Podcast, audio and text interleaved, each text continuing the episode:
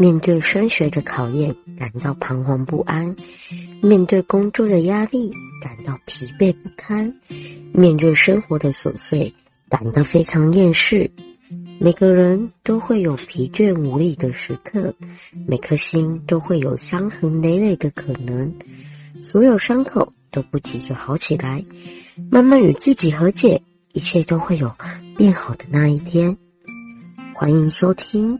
疗愈新生活。Hello，大家好，欢迎来到本周的疗愈新生活，我是节目主持人美琪。疗愈新生活每周五中午十二点到下午一点，会在一七六六网络广播电台和大家用每一段生活疗愈每一颗受伤的心。要怎么收听到疗愈新生活的节目呢？欢迎在每周五中午十二点到下午一点的时间，上一七六六网络广播电台，嗯，就可以收听到疗愈新生活的节目播出哦。如果去 YouTube 官方频道 You YouTube 搜寻疗愈呃一七六六网络广播电台，也可以同步收听到疗愈新生活的节目哟。是的，非常感谢大家一直以来的支持啦。是的，每期很开心，每周都可以在这边跟大家一起聊聊，用一个最轻松的心一起聊聊。是的，最近天气变冷了，不知道大家有没有嗯，好好注意保暖呢？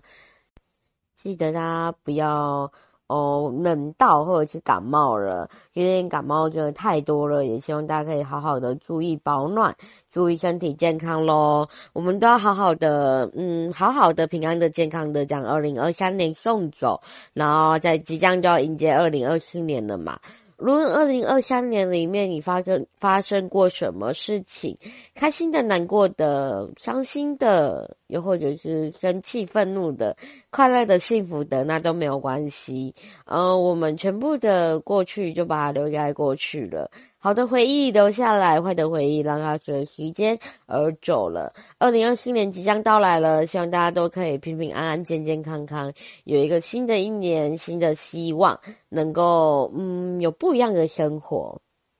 是的，今天呢，美琪想要跟大家聊聊，这个之前美琪有做过，就是台湾跟泰国的差别嘛。那今天美琪想要跟大家聊聊一个比较特别的主题。对，也是跟别个国家有关的。今天这个主题呢，就是，诶，台湾跟韩国，台湾跟韩国呢，情侣恋爱的差异是什么？相信大家应该很常看到韩剧吧，就会抱着一种哦，欧巴，你的白马王子的那种感觉，有没有？韩剧里发生的真的都会发生吗？实际上真的是这样子的吗？韩剧里面和现实生活中的韩国恋爱，然后谈恋爱，情侣之间，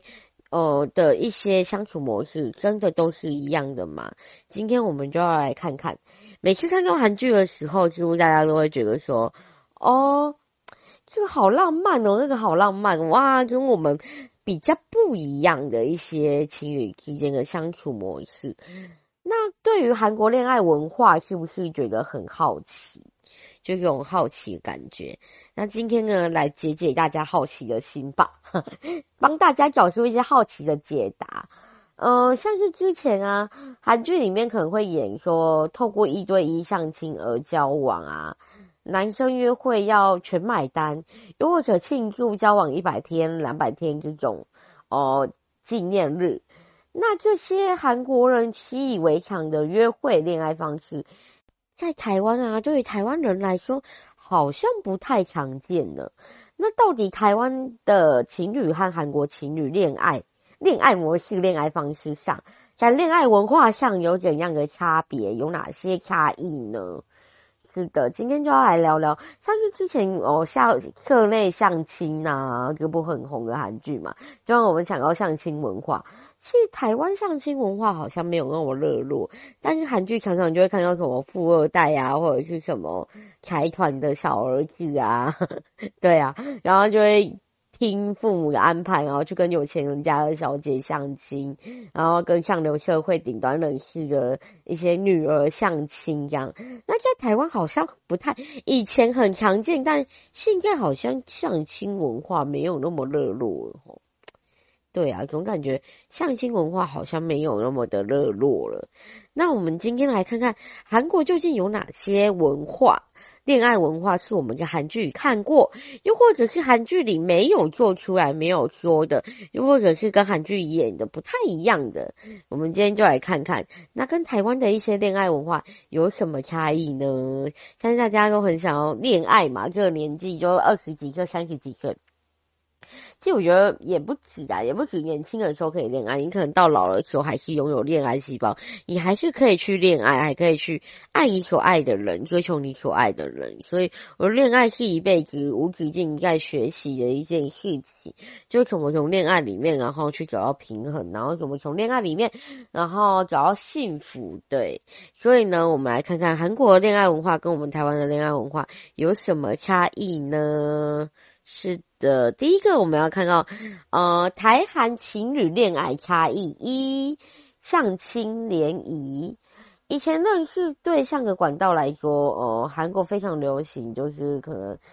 一对一相亲这件事情。对，通常有朋友、同事相互帮忙牵线啊，所以会更有些保障。就是可能这些人啊，这些介绍的对象是由你的朋友、同事去介绍的，所以当然他们有帮你筛选过啦，所以当然也有一些保障，就是可能阿猫阿阿狗啊，就是比较不会出现一些比较不合适，或者是呃，可能比较。呃，没有筛选过的一些对象，这些都是可能你的朋友、你的呃同事去帮你介绍过，所以相对来说应该会比较有保障一些啦。大部分的人呢都不会排斥，对韩国的大部分的人都不会排斥哦。而且相亲相亲地点通常都会选在呃饭店里的咖啡厅啊，因为位置比较宽敞，然后明亮，不怕被邻桌听到。而台湾比较类似的模式，就是比较像是呃联谊，学生时期的联谊嘛，大学联谊、高中联谊什么之类的。不过那个是人对多人对多人，就是一个联谊晚会，然后去诶看上眼的，然后就可以在一起啊，看上眼就可以进一步的认识这样子。而且玩乐性质也比较高，就会大家一起去玩啊、玩乐啊、开 party 呀，然后那边很开心，然后认识新朋友，然后如果真的看上眼了、看对眼了，然后就会互相。诶，我们可以加个 Line 吧，加个脸书啊，哦，甚至可能抖音啊，现在比较强的抖音嘛，小红书巴拉巴拉的。那嗯，就是大家在玩的过程中，就是 party 一样的过程中，如果互相想要认识的话，就会进一步的认识，留下联络方式嘛。所以跟韩国比较不一样。对我们来说，我觉得对台湾人来说，相亲就会留在比较古老，什么媒人婆牵线啦，那个时期。觉得对你来说，可能呃，大家安排你相亲就是媒人婆。母羊伯去介绍，妈妈找了媒人婆啊，家长找呃长长辈找了媒人婆啊，然后帮你介绍适合的对象。但在韩国比较像像是哦，我朋友之间的介绍，然后这样去相亲，然后朋友之间介绍一对一的相亲，那是透过朋友，比较不会像是台湾哦，透过母羊伯啊、媒人婆这样子。那台湾比较常见是联谊，现在就是现在时期啦，以前提起当然相亲很多嘛，相信你爸爸妈妈应该也是透过相亲。亲吧，大部分啊，大部分的爸爸妈妈可能是透过相亲而认识的。以前在那个年代的时候，对，那是现在来说，现在这个年代来说呢，台湾跟韩国的一些恋爱模式，然后关于可能呃相亲联谊这样的差异。那像我们的联谊就是高中联谊、大学联谊，同学嘛，然后别校跟别。学校甚至跟别的科，呃，跟别的科系，甚至跟别的学校的一些联谊，然后就透过这样子，哎，去那边玩一玩，认识新朋友，就跟韩国的现在的相亲比较不一样嘛。现在大家应该叫前阵子很红的社内相亲，对，所以不要怀疑就是相亲。对你来说，可能相亲就是要找媒人婆吧？应该是没有啦，韩国不是这样子，韩国是透过朋友，透过你的可能亲友去介绍这样子。是的，那我们刚刚看到第一个差异，现在我们要看第二个。台湾情侣和韩国情侣，台韩情侣恋爱差异二，暧昧时期的长和短。噔噔，相信在所有情侣交往前都会经历一段暧昧时期嘛。那台湾和韩国的情侣呢，在暧昧时期的时间上呢，就是有一些差异哦。暧昧时期那种暧昧不清，我觉得那种就哦最美。如果你看韩剧的时候那种暧昧时期，我觉得是整个整部剧里面最美，因为要在一起不在一起哦。的那种感觉，你知道吗？哦，明明就爱他，然后却很彼此害羞，或者是觉得，诶，彼此还需要再观察一段时间，然后就开始产生一些暧昧，然后有一些暧昧情愫在的时候，我觉得是整部韩剧最能勾动人的时候啦。对呀、啊，呃，韩国人呢，普遍他的个性比较急一点，在恋爱部分呢，也是常是如此的。特别是现在一个年轻人呢，追求的是素食爱情嘛。其实现在不止韩国啊，台湾也是啊，速食、速战速决，就赶快在一起，赶快确认彼此心意，想要在一起，赶快赶快这样子。时间一分一秒的经过，就不要浪费时间加暧昧了。可能见面一两次啊，感觉还不错哦，可以哦，可以哦，哦，彼此也有共同话题啊，对彼此可能也有一些哦，觉得不错的想法的时候呢，就会开始提出交往，进一步的交往，而且会大胆的示爱，不太拖泥带水。那台湾人呢，比较属于害羞含蓄，通常会先从朋友开始做起，甚至在认识、追求。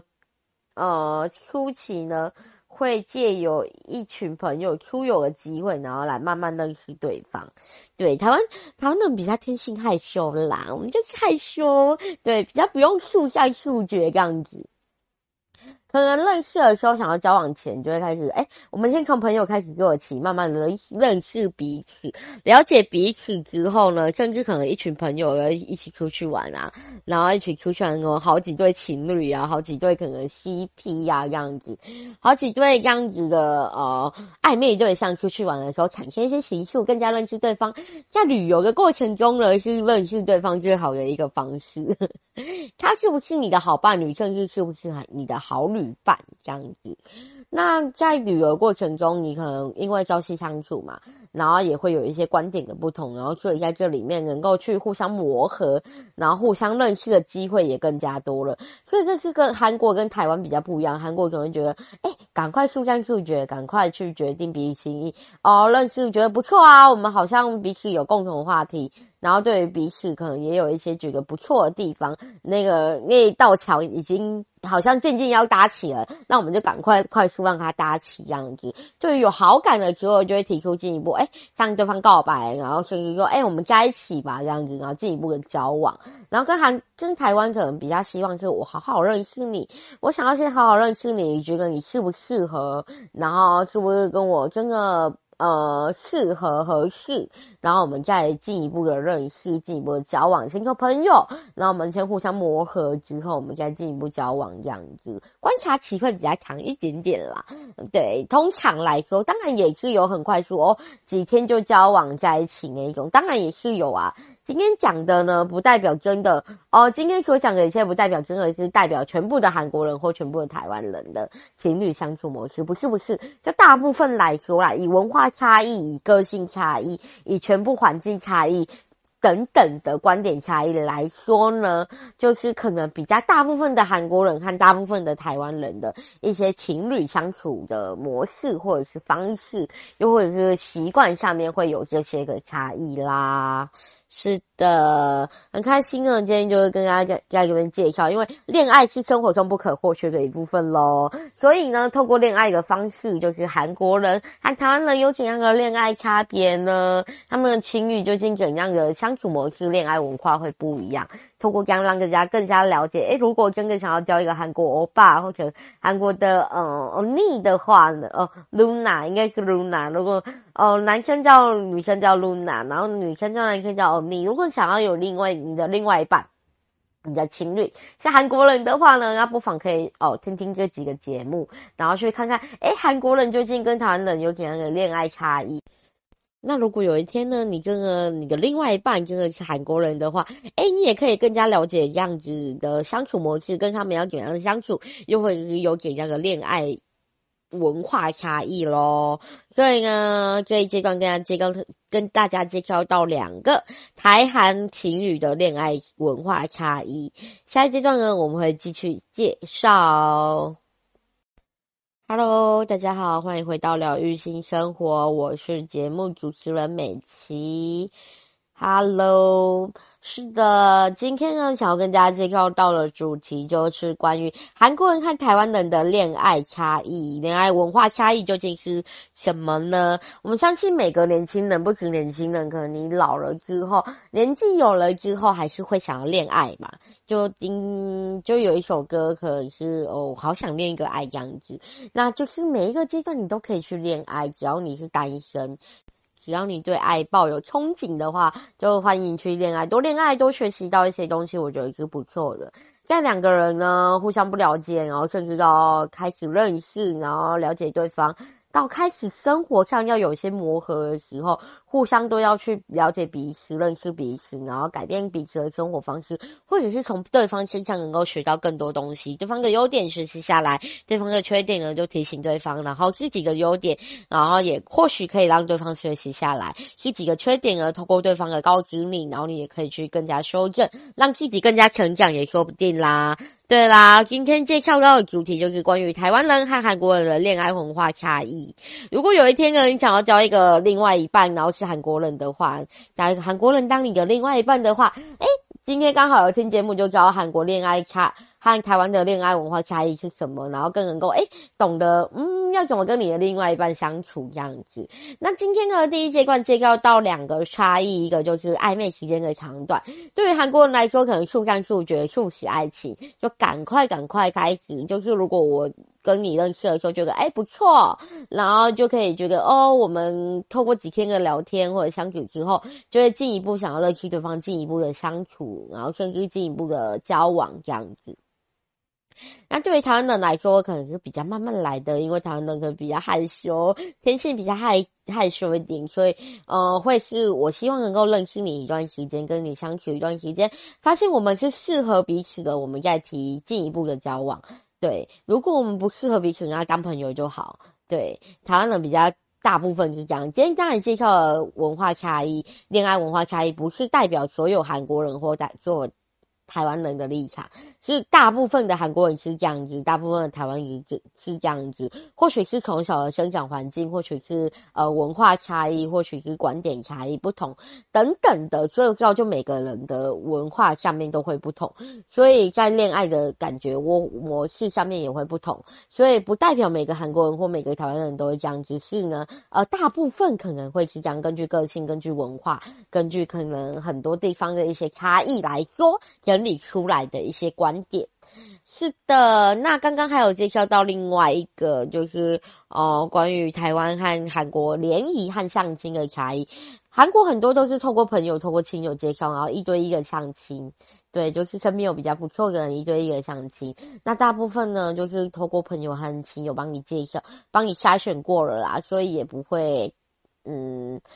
太差，也不会差到哪里去。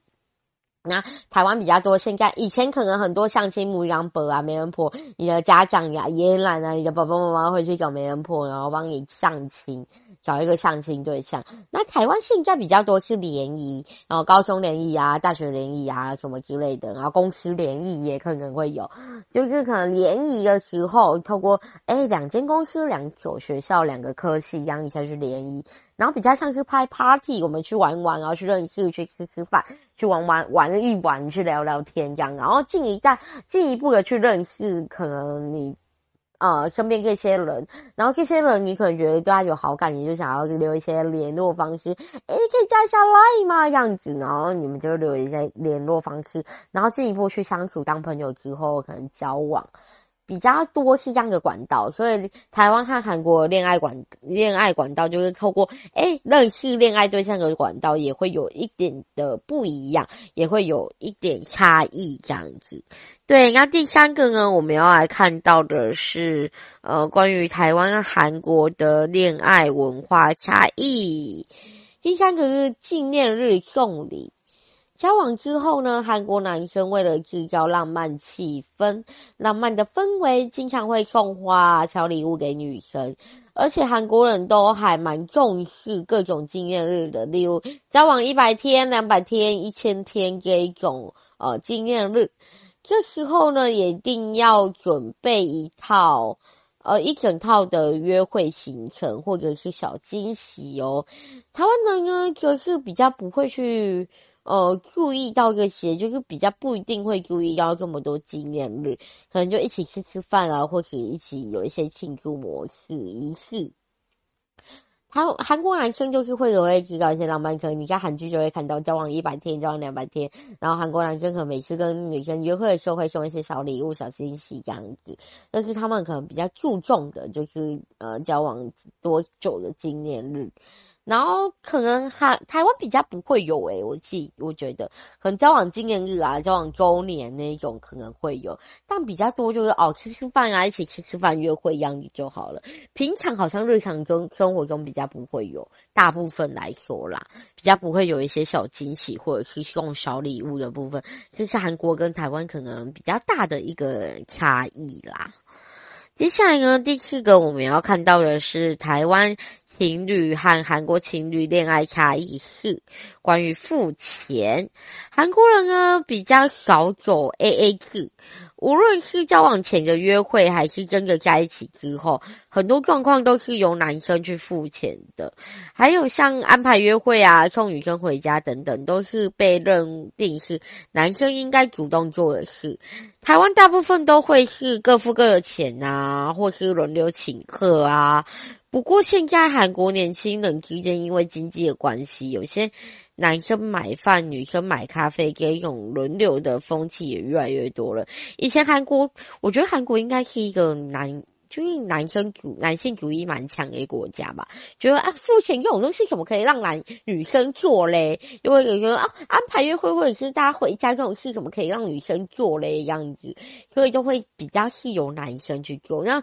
台湾比较多是 AA 制啊，我哦，我们还没有在一起，又或者是我们还没结婚，又可以交往的期间，甚至有一些结婚的夫妻，他也会是 AA 制，就哎，我的就是我的，我有我就自己付啊。你的就是你的，你就自己付啊。我们既然我们。呃，虽然是爱个彼此，虽然是情侣，甚至呃，可能夫妻关系，但是我们还是得分清楚，你就是你，我就是我啊，才不会有一些呃，可能不公平啊，又或者是有一些什么呃争议呀、啊、之类的。对，台湾比较多是然后，轮流嘛，啊，今天你请我，下次我请，哎，今天你请什么，下次我请什么。那现在来说，对于韩国社会来说呢，因为经济的关系，所以很多也都是呃轮流的方式去进行。例如男生今天请吃饭，然后等下去喝咖啡是女生请，又或者是哎男生请看电影，女生请吃饭，然后比较是轮流这样的方式，这种风气也慢慢的盛行了。我觉得我个人比较偏向是轮流或 AA 啦，因为我觉得嗯，虽然你是我的另外一半，又或者是我的呃。情侣或我的呃老公啊之类的，但是我会觉得还是彼此要分清楚啦，才不会有一天可能争吵或要离婚的时候，才会觉得说，哎、你曾经吃了我那么多东西，我帮你付了那么多钱，在这这段感情里面公平吗？这样子就有一种心理失衡那种感觉，就觉得我付出多少应该得到多少，但有些时候并不是这样子的。也不是每个人都能够以这种平等的方式去进行一段关系，啊，进行一段可能情侣啊，可能夫妻之间的关系。那既然这样，我们就分清楚嘛，你就是你的，你吃的你就自己付钱，我吃的我就自己付钱。如果有轮流啊，我这次帮你付钱，下次帮你付钱，就是这种哎，轮流有一种。你一来一往就哦，今天为你付出，明天你为我付出，也不会有什么不公平，或者是谁为谁付出特别多的一种情况发生，就不会有一些争议，也不会让你心里导致一些呃不公平的想法，又或者是委屈的想法等等呐、对，我们可以看到这是台湾和韩国情侣的恋爱文化差异，关于付钱的一些差异。那接下来呢，要看到的下一个是。呃，台韩情侣恋爱差异五，表达方式肢体接触。韩国人呢，在表达感情上会相当直接露骨露骨的。我爱你呀，几乎变成情侣间的招呼用语。当然，他们从暧昧期间其实就会蛮明显了。无论呢是言语上啊，又或者是肢体上的接触等等，都一定要让对方确实感受到你对他的爱。而在台湾呢，情侣之间很多时候表达会更像是朋友，而且很多人比起放下，更喜欢低调处理的感情。对呀、啊，他们可能就比较觉得哦，我们就这样在一起啊，也不一定要每天说我爱你。台湾人比较害羞嘛，然后哦，或许台湾人有时候哦，谢谢你，真的很谢谢你。一句谢谢你，其实蕴含了很多情感，就是对你的感谢，对你的爱，都在这句谢谢你里面的。台湾人比较少会哦，我爱你，我爱你，但在韩国比较常会哦，我爱你，情侣之间我爱你，甚至可能在暧昧时期就有很多我爱你啊什么之类的。那台湾比较少啦，所以就像朋友啊，就有人陪伴你啊，然后这人在你心中是很特别的，是很特别的一个朋友，男朋友、女朋友这样。那透过这样的相处，就是比较频繁这样相处，然后有些可能是很低调，不喜欢太高调的放闪，就是哦就在一起哦也没什么啦，也不需要太高调或太。呃，宣示主权或太呃，去跟别人宣传我们在一起什么，有些比较会低调处理感情啦。对，所以呢，台湾和韩国差别就是在可能哎表达上面啊，表达方式、肢肢体接触等等，就会比较没有韩国那么哦、直接啦。台湾比较含蓄一点点。觉得所有我爱你不如化句化作一句谢谢你，谢谢遇见你，然后谢谢你在我身边，然后其实就反过头来说就是哦，我爱你，我真的很爱你这样子。对啊，这就是韩国跟台湾的一个差异啦，就是在于表达上面，韩呃情侣的表达爱意上面来说，就是有这样的差异喽。那接下来呢，我们要看到的第六个。第六个呃，台韩情侣恋爱差异上面呢来说的话呢，就是嗯，纯友谊这件事情跟台湾有很大的文化差异，就是异性朋友的认定。韩国人很多时候认为男女之间没有纯友谊，只要是跟异性单独见面，就算是约会的一种。所以，一旦有了另外一半，很多人会马上断绝与异性朋友之间的来往，比较狠的甚至会封锁所有异性朋友哦。台湾人呢，看这块就比较轻松啊，觉得说，诶，即便我今天呃可能有另外一半，有交往对象，我还是可以跟异性保持友好的关系吧，然后甚至还会介绍另外一半给对方认识，就会可以。彼此之间要成为好朋友啊！你会你会看台湾很强，就会有好几对情侣一起出游，就可能透过我认识你异性嘛，然后再介绍我的女朋友或者我的男朋友，我另外一半给你认识，你再介绍你的另外一半给我认识，这样子。所以台湾跟韩国也要差异一样，韩国会直接断的。跟异性的一些联系耶，甚至还会封锁。他们可能觉得有嗯，异性之间没有纯友谊啊，所以我既然交了对象，我就不可以再去跟异性相处。像我另外一半会觉得不舒服，或者是会误会怎么办？又或者是对我另外一半的一个负责。呃，一个态度啦。那台湾觉得，哎，哪有关系？也是有纯友谊，即便异性，我还是能当好朋友、好闺蜜嘛，对不对？还有很多就是女生、男生间很好、很好，就变好闺蜜这样子。所以呢，我觉得，呃，这个是差异跟还蛮大的。就大部分来说啦，嗯，但我觉得见仁见智吧。有些会觉得说，哎，韩国那样的不错啊，就是不会再跟其他呃异性有怎样的接触。那有些人觉得。有必要这样吗？就交交朋友吧。就是，即便我今天跟我的另外一半在一起，我还是可以跟异性交朋友，我还是可以跟别人交朋友啊，哪有关系？所以这是文化上面的一些差异，关于恋爱文化上的一些差异咯。是的，今天就跟大大家介绍到几个关于韩国和台湾的我异恋爱文化差异啦。下一段节目回来，我们继续介绍台湾和韩国情侣之间究竟有怎样的文化差异呢？欢迎回到疗愈新生活，我是节目主持人美琪。疗愈新生活每周五中午十二点到下午一点会在一期六六网络广播电台陪大家一起聊聊。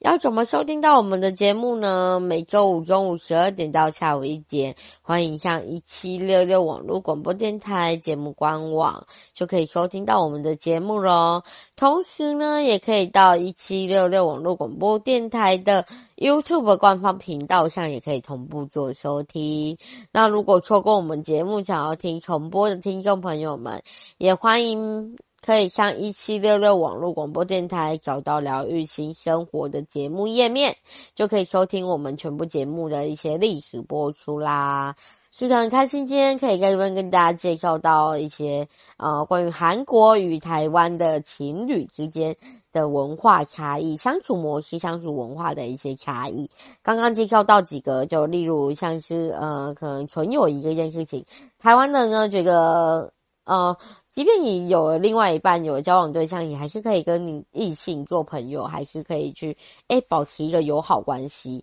然后甚至会介绍你的另外一半给对方认识。那韩国觉得诶没有纯友谊这件事情，如果你跟你的另外一半或者交交往了，你有另外一半了，你就不能再去交其他异性朋友了。你可能要去跟他们断绝关系、断绝联系、断绝来往，又或者甚至会封锁。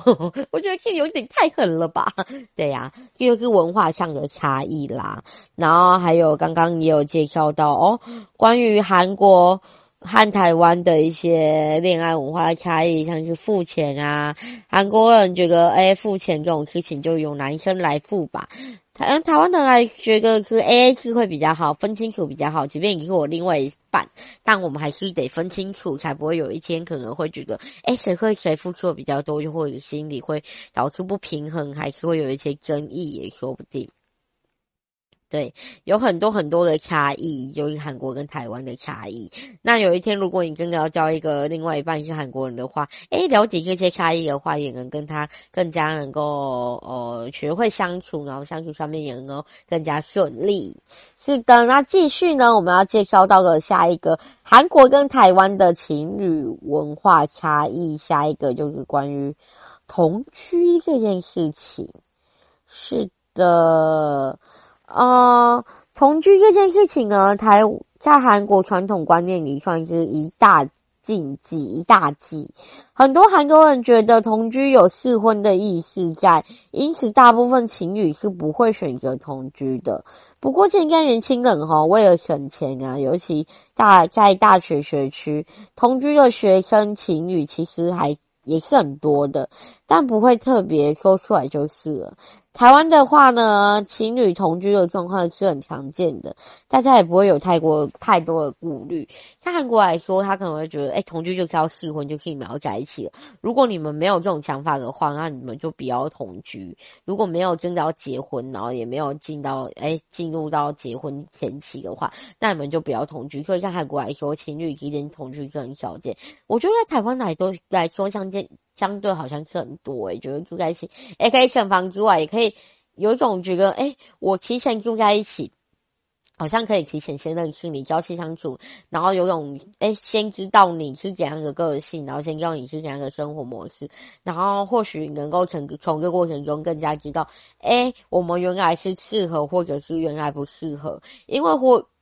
只凭交往没有住在一起的话，没有朝夕相处，没有知道对方的生活模式、生活方式或者真正的个性的话，因为家是最安全的避风港嘛，回到家整个人都松懈了，你最真实的本 本性，你最真实的一面就会展露出来。那在台湾呢，如果真的同居的话，你就会更加了解、更加理解，然后你就会知道，哎，适合不适合？适合就继续在一起，甚至可以步入婚姻；不适合，可能就哦，拜拜，不好意思哦，祝你找到更好的这样子。对啊，所以。在台湾呢，和韩国的文化、恋爱文化上，同居这一部分其实也是有很大的差异。但是呢，其实现在呃，韩国年轻人啊，为了要省钱，可以一起租同一间房子嘛。尤其在大学学区，就是同样在学生的时候，然后你们就会觉得，哎，一起住，一起住省房租。然后，所以现在的同居的情学生情侣其实也蛮多的，但是不会特别讲出来，讲出来大家可能会给你贴标签吧。啊，就是你学生而已，就跟别人同居，然后什么之类的。以前我觉得台湾传统文化来说，也会觉得啊，同居同。需要这样子，但是现在来说，可能比较不会有了，也会觉得，哎，我是不是在交往的时候跟你同居，也是试着可以，呃，可以尝试的去认更加认识你的一种方式，然后更加知道，哎，我原来我们适合或者是不适合。如果早知道不适合，那早点结束也不用步入婚姻，浪费彼此时间嘛。那如果哎，真的适合，那就可以进一步去思考，哎，是否可以步入婚姻这样子，有点试婚的概念嘛，呵呵，就是住在一起同居的话，更加了解彼此，所以分手率也会越来越高嘛，因为太认识彼此了吧，对，把对方看得太清楚了啊，就没有抱有什么期待了这样子。不过也是因为可以把对方看得很清楚，所以也才可以去一次又一次的去磨合，知道去调整怎样的相处模式才是对彼此更好的。因为已经很认识对方，很认识彼此，所以才会哦。因为很认识的情况下，知道怎样的调整模式才是对彼此最好的。所以我觉得有好有坏啦，有不一样的观念，不一样的差异。是等啊，继续来看到台湾和韩国情侣的恋爱差异。结婚观念，最后再走到结婚这一步呢，因为韩国人奉行儒家思想，是很听从父母意见的啦。结婚这么重要的事情，必须通过长辈同意才是有可能的。嗯。如果被父母反对了，通常也很难顺利进入婚姻。而台湾情侣呢，对于自己婚姻大事比较有主权，有比较大的主自主权。基本上长辈都是尊重儿女的意见啦，只要年轻人喜欢就好啦。以前可能台湾人也是会有那种长辈觉得，哎，不可以反对到底那一种。然后但是台湾现在来说，可能比较多，也比较开放的一些想法，比较长辈比较开放的想法，觉得，哎，就让年轻人年轻人喜欢就好了啦。只要告诉我，哎，要结婚了，带回来让我看一下，更加更。家人气一下他另外一半，这样就好了。那韩国人来说，韩剧演的应该都是真的，就 是呃，韩国父母坚决反对你那段婚姻，就很难步入了啦，就很难成立那段婚姻了。所以还是比较多是以长辈为主，以他们的长辈觉得，哎，你是否可以步入婚姻，或者是你的对象是否适合你这样子。其实韩剧很常演说，只要。哦，对方的父母就是不同意或者是很反对的话，你们那段婚姻就不能在一起。然后我说想说，只要有满满的爱就好了。但是好像经过现实的摧残之后，好像不是如此。所以很多时候韩国是很注重就是长辈嘛，他们很尊重长辈，长辈意见就是最重要的。长辈说什么就要听什么，长辈叫你往东，你不可以往西这样子。他们比较多儒家思想。那像相对这部分，在台湾来说，他们就比较现在父母对于小朋友，对于呃一些孩子。大部分就是比较采取就自主自主权在你身上，因为你已经长大成人了。我相信你有可以去判断这个伴侣适不适合你，甚至你有可能自己决定权的权利了。所以让你自己决定，要尊重我，让我知道，哎，你的另外一半是谁，让我看看他，让我介绍一下，然后这样就可以了。自己喜欢那就好了。所以这是关于哎结婚上面可能会有一些差异性。就诶，一个是比较以父母的意见为主，一个可能自主权、自主主导权会比较重一点。对，呃，今天呢就是介绍到了几个关于台湾和韩国的一些情侣文化差异啦。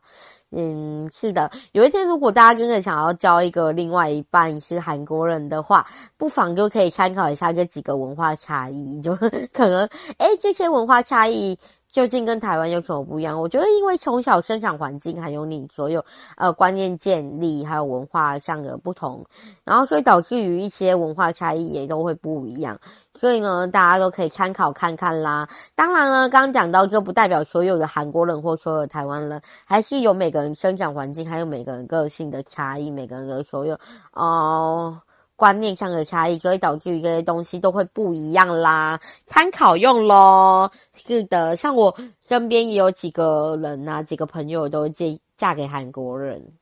嗯，就实现好像在韩剧里面的一些哦情节呀，嗯，其实我觉得有的时候好像。韩剧就是会让你觉得有一种抱有很美的幻想，甚至我觉得它有点像就是童话故事那样子。那真正嫁给韩国人是那么好的吗？又或者是韩剧里发生的浪漫情节真的都会发生吗？好像也不一定，好像也是被得经过真正的现实的相处啦。是不是会被柴米油盐酱醋茶给摧毁这一切呢？对啊。所以呢，还是每个不管是台湾人，不管是韩国人，不管是哪里的人，去相处上还是必须要经过呃真正的磨合，真正的相处。嗯，对方的优点就学习起来，对方的缺点，然后就提醒他你要改，然后也警警惕自己不可以做一样的事情。然后经过每一段关系的相处磨合，然后让彼此得到更大的成长，我觉得就是恋爱最根本的一些呃主旨啦，也是可能让你可以去变得幸福、变得更加成长的一个。目的和价值，我觉得恋爱就是要这样子，透过另外一个、另外一半，然后去教会你一些东西。可能你们之间的年纪相仿，又或者有同样的话题，又或者有同样的想法，所以从当初才会在一起。那在一起的时候，互相扶持、互相陪伴，陪伴彼此去找到更好的自己，陪伴彼此去找到更成长的自己，就是恋爱最。根本根本的价值，就是它最大的价值咯。是的，就大家如果有知道什么台湾和韩国之间的文化、恋爱文化差异，也欢迎跟我们说，或者是和别的国家也欢迎哦。或许我们下一次可以做一集节目，是跟对不一样的国家的一些恋爱文化差异，也说不定哦。欢迎大家都可以将你想要讲的故事寄送到 j o n g k e y 零四零八零九二三零五二五小老鼠 gmail.com j o n g k e y 零四零八零九二三零五二五小老鼠 gmail.com 或者是像有在使用 IG 或 FB 的朋友们，欢迎上 IG 和 FB 搜寻“踏勇者耿美琪”，踏波踏勇敢的勇，作者者。更中性、更更更更美丽的美玉之王的其他勇者耿美琪，嗯、呃，来跟美琪聊聊，你有知道什么韩国和台湾的文化、恋爱文化差异，甚至可能你身边有人去嫁给韩国人或娶韩国人的，那这一些文化差异呢？你有两个观点，又或者是你有什么想分享的，还是你有觉得？你有知道其他跟其他国家，像是可能跟越南啊，或者是跟美国啊，跟其他国家，诶的一些情侣文化差异呢？都欢迎跟我们说，跟我们分享。然后将你的故事寄送到我们的信箱，又或者是。到 FB 还是 IG 找美琪聊聊也都可以哦。其实也不只要针对当周的主题啊，平常有什么事情，哎，没有人说想要说想要吐一下你心中的一些情绪的话，都欢迎可以跟美琪聊聊，美琪很开心可以跟大家聊聊。对。我们也可以哦，我们也会从聊聊的观众朋友们中选出一些故事，跟其他观众朋友们聊聊，一起用每个人的生活去疗愈每一颗受伤的心，给予彼此一种互相陪伴的感觉。其实当初创立疗愈新生活也不是要多大的，嗯，就是要没有要多大的做，要怎么讲，没有要。有多大的成就啦？只是想要给大家一个陪伴，能够让大家在孤单、彷徨、难过的时候，去想起，哎、好像有人陪着我。打开疗愈新生活，听到美琪在这边碎碎念的时候，觉得，哎、有一个人在那边碎碎念，有一个人在那边关心我吃饱了没有，穿暖了没有，甚至关心我的心情如何，甚至会介绍一些剧啊，介绍一些电影，介绍一些可能不一样的东西，然后来让我清新。变得不一样啊！哦，甚至来疗愈的话，那就好啦。希望你们能够想起美琪，能够在这边陪伴给大家。然后，希望给大家也可以互相陪伴给大家。每一位听众朋友是每一位听众朋友最好的家人与陪伴的一个对象啦。希望大家都可以会互相陪伴啦。是的，最近天气变冷了，早晚温差比较大，希望大家都可以好好注意保暖。我们都要好好的。好好吃饭，好好睡觉，好好的迎接新的一年啦。是的，这里是疗愈新生活，我是节目主持人美琪。今天节目就告一段落喽，疗愈新生活，我们下周见。